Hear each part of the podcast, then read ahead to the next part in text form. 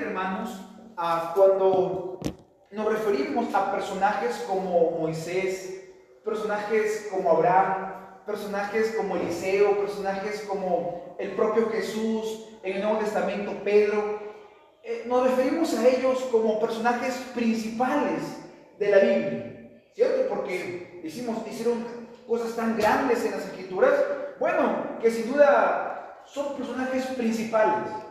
Sin embargo, no lo son. El personaje principal en toda la escritura, en toda la Biblia, es el mismo Dios. Amén.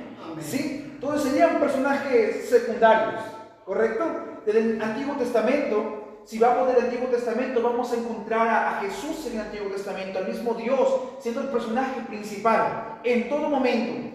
Él es el centro de atención. Vamos al Nuevo Testamento, encontramos a Jesús, el libro de los Hechos, el Espíritu Santo, y termina con Jesús. Entonces, el personaje principal de la Biblia es Dios. Entonces, personajes como Abraham, David, Moisés, a este, Pedro, Pablo, son personajes secundarios. Sin embargo, cuando llegamos al libro Segundo de Reyes, capítulo 4, del 38 al 44, encontramos un personaje secundario, Eliseo. Pero quiero centrarme en otro personaje que no es ni secundario. Sin embargo, podemos sacar una gran verdad eh, si, estudiamos eh, lo que él hizo. ¿Sí están conmigo, hermanos? Mire el versículo 38, por favor, rápidamente. Eliseo volvió a Gilgal cuando había una, ¿qué cosa hermanos? Mire ahí, que había grande hambre. Note que no había hambre, había grande hambre. Note ahí esa palabra, en la tierra. Y los hijos de los profetas estaban con él, o sea, con Eliseo. ¿Quiénes eran los hijos de los profetas? Eran hombres a, que se estaban preparando para servir al Señor de manera más eficaz con Eliseo. Podemos decirlo hoy como tipo seminarista, ¿no? Tipos, tipo de jóvenes, hombres que que están preparando en un lugar con alguien, sea con su pastor o sea en un instituto bíblico. ¿Ok? Más o menos para ir entrando en contexto. Por lo que dijo, ¿a quién es que? A su criado. Pon una olla y mire ahí qué palabra usa. ¿Una olla qué? Grande. Grande. Y, y notó que había grande hambre también. ¿Sí? Es interesante. Había grande hambre y dice la Biblia que Eliseo puso una olla que no es casualidad. Y haz potaje para los hijos de quién? De los profetas. Entonces, había hambruna, había grande hambre en la tierra. ¿Sí? Había, estaban pasando una situación difícil y no muy lejano a nuestra realidad. Nosotros, eh, mundialmente, como país, tenemos problemas económicos, problemas ah, políticos, ¿cierto? Cada país está luchando con diferentes cosas.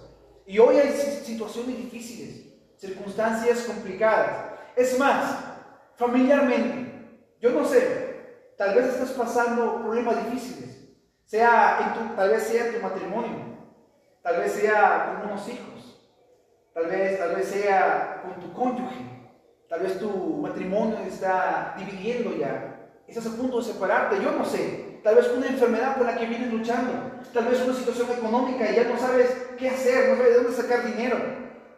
Estás pasando tal vez momentos difíciles, como Eliseo en este tiempo estaba pasando también. Grande hambruna. Hoy se está diciendo por las redes que el, mundo entero va a entrar en, gran hambre, ¿no? Lo que escuchamos tal vez. Pero todavía no lo estamos pasando. Pero en este contexto, Eliseo estaba pasando hambre. Había grande hambruna, había necesidad situaciones difíciles. Yo no sé por qué estás pasando, estás pasando, pero seguramente estás pasando momentos difíciles, lo has pasado. Y dice la Biblia que en este tiempo de grande hambre, Eliseo manda hacer un banquete. Si no toca en el versículo 38, dice, había grande hambre, pero también dice que había, que él mandó hacer una grande olla, una olla grande. Eso no es casualidad. ¿Qué podemos aprender de Eliseo? Antes de llegar a nuestro personaje central.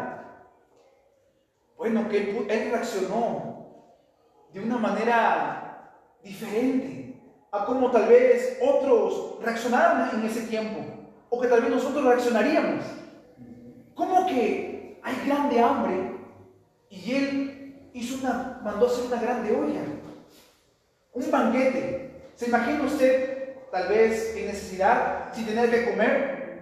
¿Usted invitaría a personas a comer a su casa? Si uno, si uno está en necesidad y alguien viene a tocarle la puerta, y mira, y llega en el tiempo del almuerzo, ¿usted qué diría?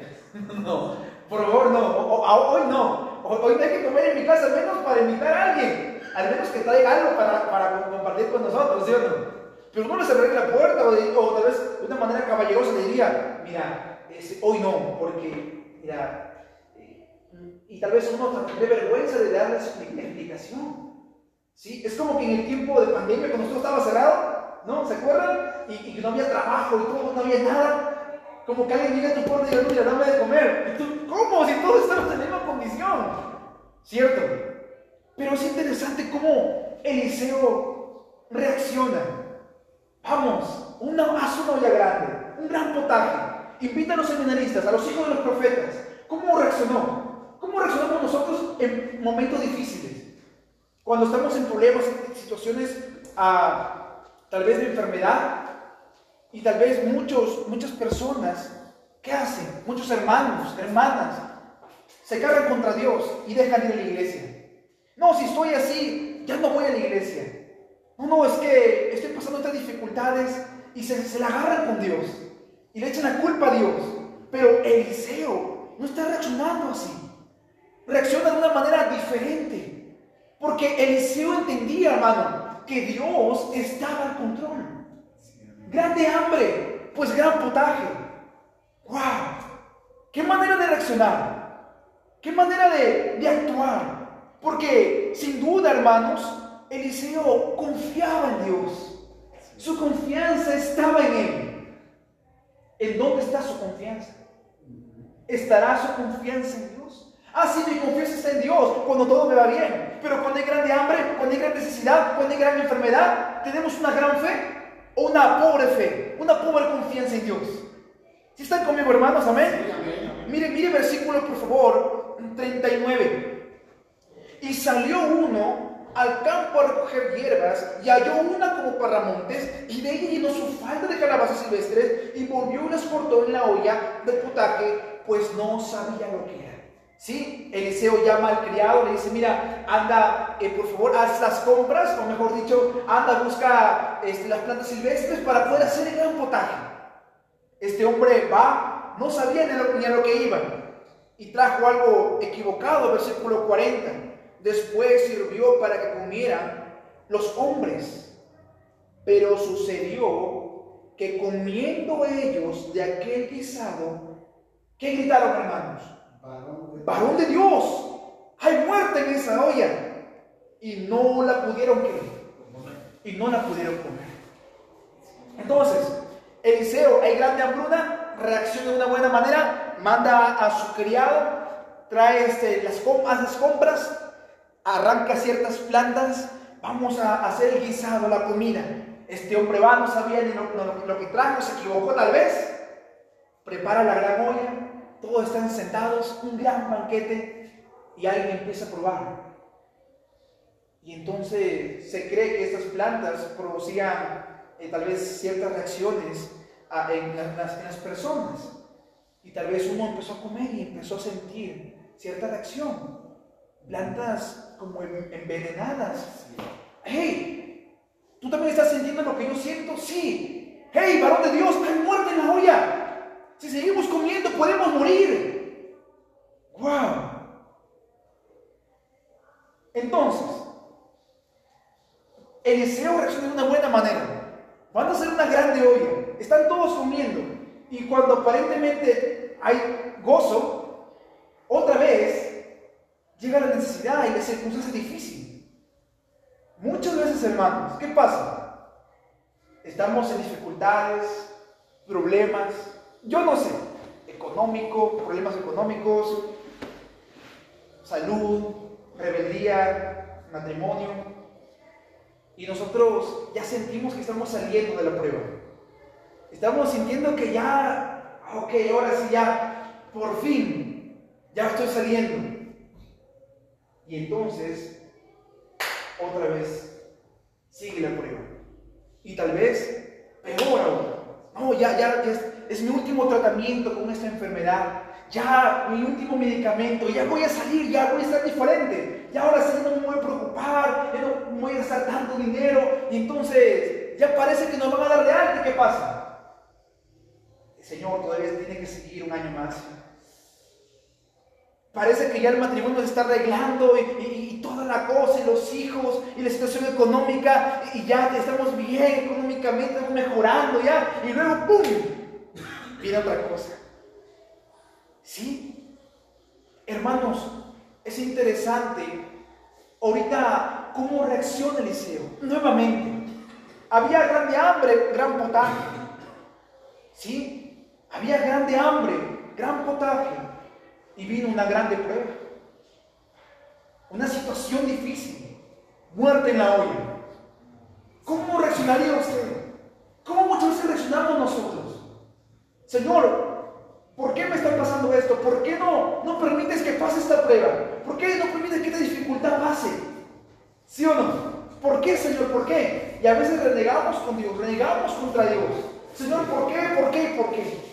Pero Dios sabe, hermano, ¿Por qué nos permite seguir pasando las pruebas? ¿Por qué nos, sigue, por qué nos permite seguir pasando necesidad? ¿Por qué tal vez sabe que aún tú no has aprendido? O yo aún no he aprendido.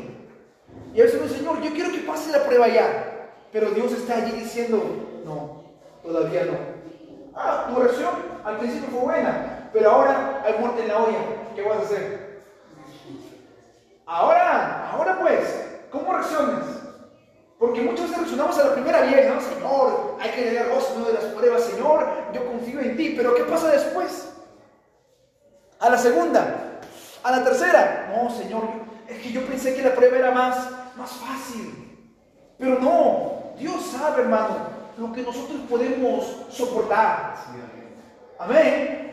Él sabe hasta dónde podemos llegar nosotros, porque Él nos conoce, Él nos creó. Él es un Dios que nos conoce. Un Dios omnisciente, conoce lo que estás pensando hoy. ¿Sí? Amén, hermano. Mire qué sigue pasando, por favor. Versículo 41. Él entonces dijo, ¿qué dijo, hermanos? Traer harina. Traer harina. Y la gente, ¿traer harina? ¿Cómo así? Y la esparció en donde, hermanos? en la olla. ¿Y qué dijo? Dar de comer a la gente. ¿Y qué más? Y no hubo más pan en la olla. ¿Se imagina usted, hermano, Eliseo ahí? La gran mesa, la gente comiendo, hay muerte en la olla, un caos, tal vez gente reaccionando su cuerpo a, aquellas plantas silvestres, aquel, aquel guisado y la gente tal vez picándole el cuerpo, o tal vez las personas como reaccionando y Eliseo dice, trae la harina. ¿Cómo dice? Harina. Suena como cuando Jesús se acercó al, al hombre ciego y escupió al piso. Y la gente, ¿cómo que, cómo que escupe al piso? A Jesús agarrando lodo al barro y poniendo en los ojos del ciego. Y la gente, ¿qué está haciendo ese loco tal vez? Se expresaban así del Señor Jesús. Y la gente viendo ahora que Eliseo trae harina. ¿Harina para qué? Y entonces Eliseo esparciendo la harina en la olla, en la grande olla, y diciendo, se acabó la harina, trae más. Esparciendo en la olla. Y luego sirviendo los platos. Y las personas que habían probado y que su cuerpo tal vez había reaccionado, que se habían dado cuenta que había veneno posiblemente en, esa comida. ¿Se imaginan usted ¿Se imaginan usted, se imaginan ustedes que haya envenenada la olla y venga un hombre y le echa harina y, luego te sirva nuevamente y diga, come? ¿Qué uno haría? ¿Se puede pensar? Yo imagino a las personas ahí con la comida, probando un poco, saboreando, mirándose uno al uno al otro, a ver si el otro no reaccionaba tal vez, si era cierto el milagro y comiendo, comiendo y diciendo, ¿te pasó algo a ti? No, a ti tampoco. Comiendo, comiendo, repitiendo luego y diciendo, ¡hey! Ya no hay muerte en la olla. no hubo más mal en la olla, todos comieron. Amén. Hermanos, cuando hay circunstancias difíciles en su vida, momentos que usted no entiende, usted siga confiando en Dios. Sí, hay muerte en la olla, pero también así como hay muerte en la olla, grande, grande muerte en la olla, porque también había grande hambruna. También tenemos un gran Dios. Amén, hermanos. Amén. Y encontramos aquí un gran milagro, un gran milagro de Dios a través de Eliseo, personaje secundario. Amén, hermanos. Entonces, cuando venga la prueba y siga la prueba, y parece que vamos a salir de la prueba, pero la prueba nos sigue hundiendo y ya no tenemos más, seguir confiando en Dios es la respuesta. Sigamos por rápidamente, mire que se pone interesante. Versículo, versículo 42. Ya llegamos al versículo 43, que es, eh, eh, es la verdad que, que, quiero resaltar más en, estos, en este párrafo. Versículo 42. Vino entonces un hombre de donde hermanos? De, de, de Balsaliza, el cual trajo al varón de Dios. ¿Qué trajo, hermanos? Panes de primicias, 20 panes de cebada y trigo nuevo en su espiga.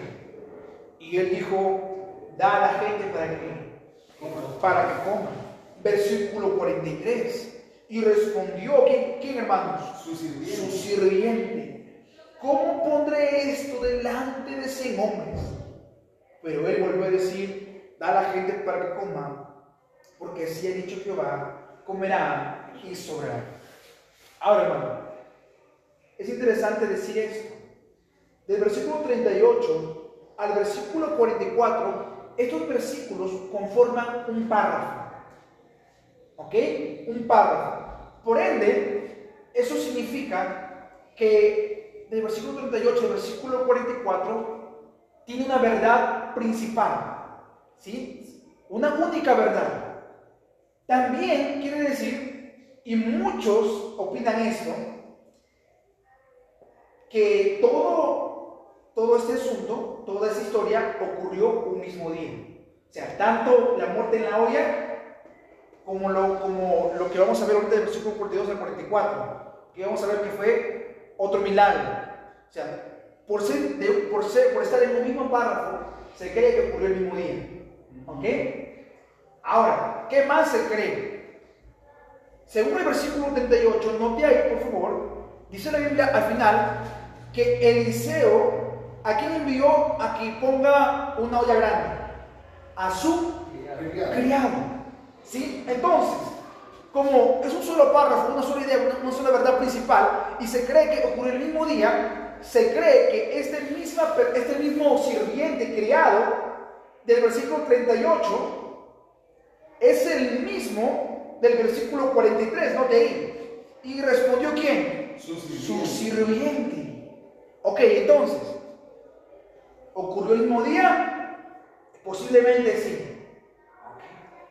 ¿Fue el mismo hombre?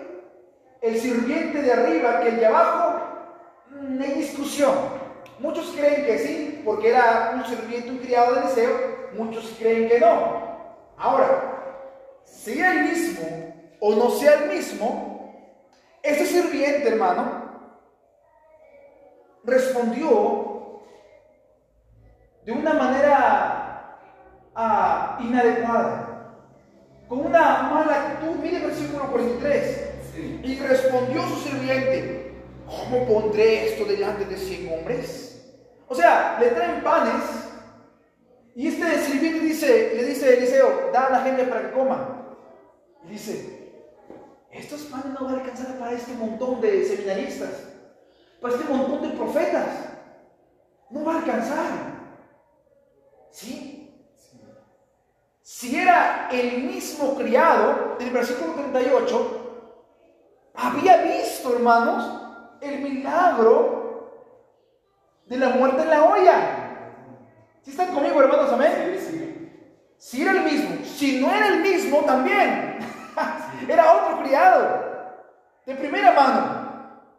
Ahora, hermanos, Eliseo tenía la doble porción del espíritu de Elías. ¿Se lo recuerda? Elías ascendió, le dejó el doble espíritu de, de, Elías a Eliseo. Elías hizo siete milagros en todo su ministerio. Eliseo, ¿cuántos hizo? Si tenían la, doble porción de su espíritu, ¿cuántos milagros? 14, 14 milagros. ¿Sí? Y antes, hermano, antes de este milagro, ¿ok? Ah, hermanos, había hecho aproximadamente como la mitad de milagros. O sea, los criados, los sirvientes que estaban asomando, habían visto todos los grandes milagros. Cuando él visitó a una viuda, ¿sí? Cuando él resucitó al hijo de una viuda. Y esos sirvientes habían visto, hermano, de cerca la mano de Dios en Eliseo. Amén. ¿Está conmigo? Sí. Sea el sirviente o no sea el sirviente, recibieron bendición de Dios, ellos también. No sabemos si eran, ellos eran, creían en el Dios de Israel o no. No. Eso no lo sabemos. Pero sin duda, si alguien se acerca de un hijo de Dios, la bendición de Dios que llegue a ese hijo de Dios, a esa familia cristiana, también va a llegar a personas que tal vez ni crean en Dios. Por eso hay familias cristianas, o mejor dicho, un esposo cristiano y su cónyuge en conversa, pero la mano de Dios obrando en su vida, la bendición llega hasta sus hijos, sus nietos, hasta la persona incrédula. Sí. Y sin duda, esos criados, ese sirviente, sea o no sea el mismo, había visto la mano de Dios, había recibido bendición de Dios. Recuerde, había hambruna, grande hambre, no todos comían tres veces al día, pero este hombre estaba al lado de Eliseo. ¡Qué bendición, no! Dirían por ahí en el mundo, ¡qué suerte! Ese criado le tocó al lado de Eliseo, el varón de Dios, que hacía milagros. El espíritu de Elías, el gran profeta, estaba sobre él. Resucitaba niños, hacía grandes milagros, sanaba a enfermos, más tarde sanó un leproso, una, una enfermedad incurable. Qué bendición de este criado, este sirviente. Había visto previo a ese suceso un milagro. ¿Y sabe? Cuando le dicen, da estos panes, a las, a las, da estos cinco panes tal vez a mil personas, le dijo, ¿cómo, cómo alcanzará estos cinco panecitos? para tantos. ¿No recuerda otra historia? Felipe, los panes y peces. Acá hay un niñito. Y que dijo Felipe, ¿cómo alcanzará esto para tantos? Para cinco mil hombres, ni doscientos denarios. Hablamos de ocho sueldos mínimos aproximadamente. ¿Cuánto es el sueldo mínimo aquí? ¿Cuánto es el millón? Un millón. Felipe está diciendo aproximadamente ni 8 millones alcanzarían para dar a 5 mil hombres de comer. Falta de fe. ¿Y acaso Felipe no había no estaba con Jesús? ¿Con el mismo Dios en su carne? ¿Acaso Felipe no había visto el gran milagro de convertir el agua en vino? ¿En jugo de uva? ¿Acaso Felipe no había estado con Jesús cuando resucitó a la hija de Jairo? ¿Acaso Felipe no había estado con Jesús cuando sacó un endemoniado y muchos milagros más que la Biblia tal vez no enseña, que tal vez la Biblia no describe, pero tuvo falta de fe. ¿Acaso este criado no había visto tanto? Pero respondió con falta de fe. Por eso no tenga la actitud de ese sirviente. Tenga una fe como la de Eliseo. Y no tenga falta de fe como ese sirviente. ¡Wow! Tremendo. ¿Acaso, hermano, nosotros no hemos visto la mano de Dios obrando en nuestra vida? ¿Acaso nosotros no somos salvos? ¿Acaso no, no hemos visto lo que Dios ha hecho en nuestra vida? ¿Cómo Dios me cambió? ¿Cómo Dios me transformó? ¿Cómo Dios está ayudando en mi familia? ¿Cómo Dios provee? No soy millonario, pero me da lo necesario para vivir. ¿Acaso en ese tiempo de gran necesidad espiritual, Dios no nos da algo espiritual, algo diferente? ¿No, no, nos vivifica con su palabra? ¿No nos da una iglesia, un pastor? ¿No nos da aliento? ¿No, no nos da una familia? No es perfecta, pero en Cristo todo es posible, hermano. ¿Acaso Dios no ha hecho tanto por nosotros? Pero aún así, cuando viene la prueba, resonamos como ese serpiente. Amén, hermanos. Señor, pero ¿cómo? ¿Cómo yo podré? O sea, Dios, como ese sirviente, imaginemos que es el mismo, ha hecho tantos milagros en nuestra vida, en nuestro corazón, tanto, tanto joven, tanto hermano. Y luego pasan los días, vienen las pruebas y reaccionamos como el sirviente con falta de fe, como si Dios no hubiese hecho algo con nosotros antes, el día anterior. Dios nos ha dado salud, Dios nos da trabajo, Dios nos da una familia, Dios nos ha dado la salvación de nuestras almas. ¡Qué gran milagro hay! Queremos tal vez ver milagros diferentes como en el Antiguo Testamento o como en el Nuevo Testamento, pero olvidamos el gran milagro de la salvación, hermano. Que Dios nos ha salvado que Cristo murió por nosotros, derramó su sangre y tercer día resucitó. Es un gran milagro. Amén, hermanos.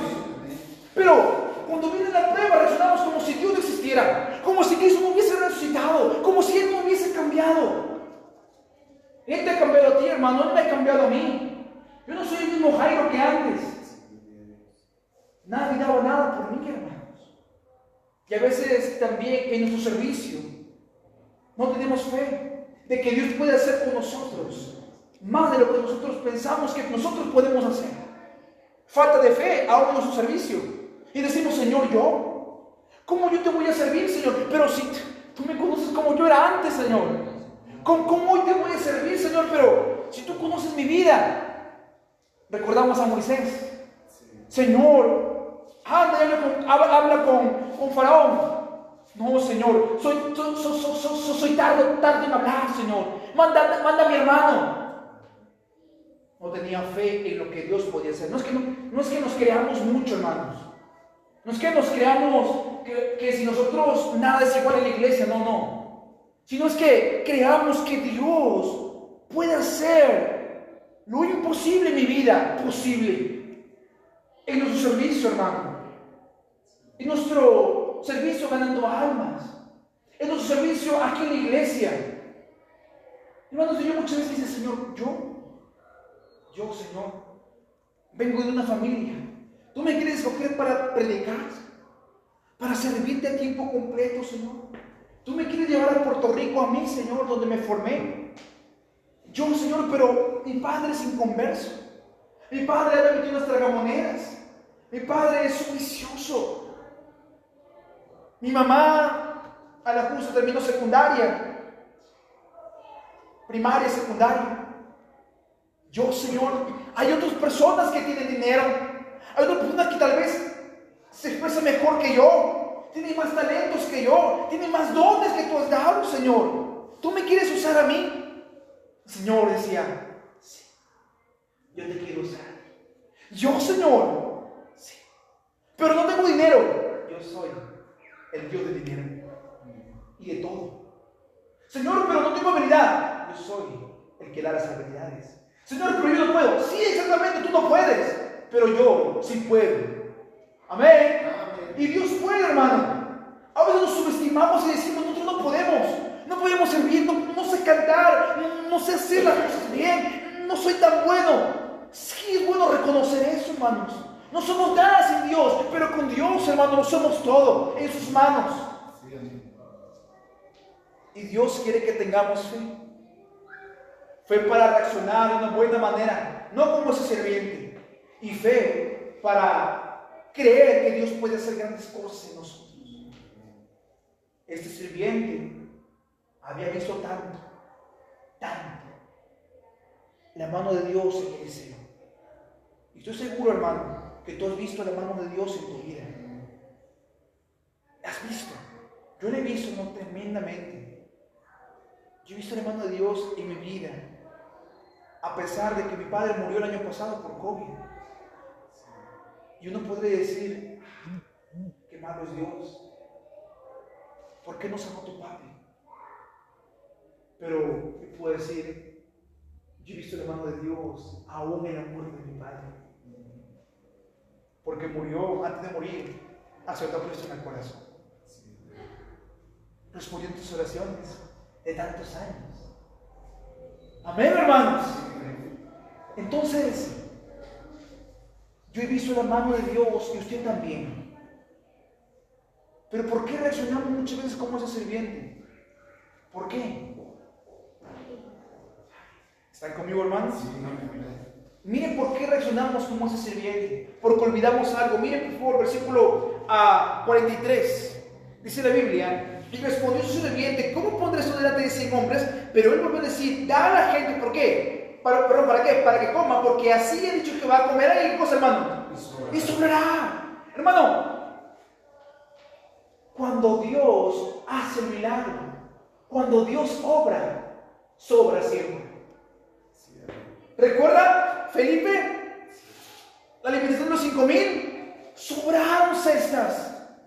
Más adelante, alimentaron a más, personas, sobró cosas.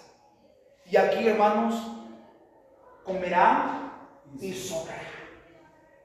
Dios siempre da, hermanos, y aún más de lo que nosotros pensamos o anhelamos. Amén. Amén. Dígame si no es cierto. Aunque resonamos con falta de fe como el sirviente, como resonamos con falta de fe como este hombre, aún así la mano de Dios sigue obrando en nosotros y sigue proveyendo. Bueno, Dios le ha dado a usted más de lo que usted merece. Es más, con la salvación podemos darnos cuenta, yo no merecía el cielo, merezco el infierno. Pero Dios me ha dado el cielo, más de lo que yo merezco. Dios me ha dado, hermano, una hermosa esposa. Una esposa que me ama. Y antes yo decía, no, yo quiero una esposa así, ya sabes. Pero Dios me ha dado más de lo que yo merezco. Y Dios te ha dado más de lo que tú mereces. Y te puede dar más de lo que tú mereces. Si hoy conoces a Cristo, si no lo conoces aún. Y en Cristo está la solución. Tanto para salvación como para una vida mejor aquí en la tierra. Amén. amén. Versículo 44 para terminar. Entonces lo puso delante de ellos. ¿Y qué dice hermanos? Y comieron. ¿Y qué pasó? Y les sobró y le sobró. Conforme a qué, hermanos? A la palabra de Jehová. ¿Por qué ese sirviente reaccionó así? ¿Por qué muchas veces reaccionamos de esa manera con falta de fe? Porque hemos olvidado la palabra de Jehová. Hemos olvidado lo que Dios dice en su palabra. Tantas promesas que hay aquí, hermanos. Tantas. Pero como no escudriñamos las escrituras, como no leemos la palabra, no tenemos la promesa de Dios en nuestra mente. Entonces, cuando viene la prueba, cuando viene la grande hambre, reaccionamos como de sirviente, con falta de fe. Pero si tan solo recordáramos lo que Dios ha enseñado en su palabra, si tan solo recordáramos lo que Dios ha prometido, reaccionaríamos diferente, con fe. Lo que Dios da, hermanos, siempre, siempre sobra lo que Dios da no te sientes capacitado para servir. Dios nos ha dado tantas habilidades, dones, que toca descubrir. Y uno va a decir, yo no sabía que podía ser esto. No sabía que podía ser lo otro. Yo cantar, yo hacer lo otro, yo hablar con alguien en la calle de Cristo. No, no sabía que podía hacerlo. Recordar lo que Dios da. Siempre da más de lo que nosotros queremos, anhelamos o necesitamos. Amén. Entonces, no tenga la actitud de este sirviente, falta de fe. Tenga la fe y la confianza que tuvo Eliseo. Amén, hermanos. Vamos a orar. Padre, gracias, Señor, por tu palabra, porque tú eres bueno, Señor, y porque para siempre es tu misericordia. Ayúdanos, Señor, ayúdanos a todos los que estamos aquí. A pesar de la gran situación difícil que podamos pasar, de la grande hambruna, de la gran dificultad, Señor. Ayúdanos a razonar con una grande fe, porque tenemos que recordar que hay un grande Dios, hay un gran Dios, que nos da más de lo que nosotros merecemos o necesitamos. Haz grandes milagros en nuestra vida, Señor. pero ayúdanos primero a tener una grande fe aquí, Señor, en las situaciones difíciles. En el nombre de Jesús oramos. Amén y amén. Ah, bien, muy bien.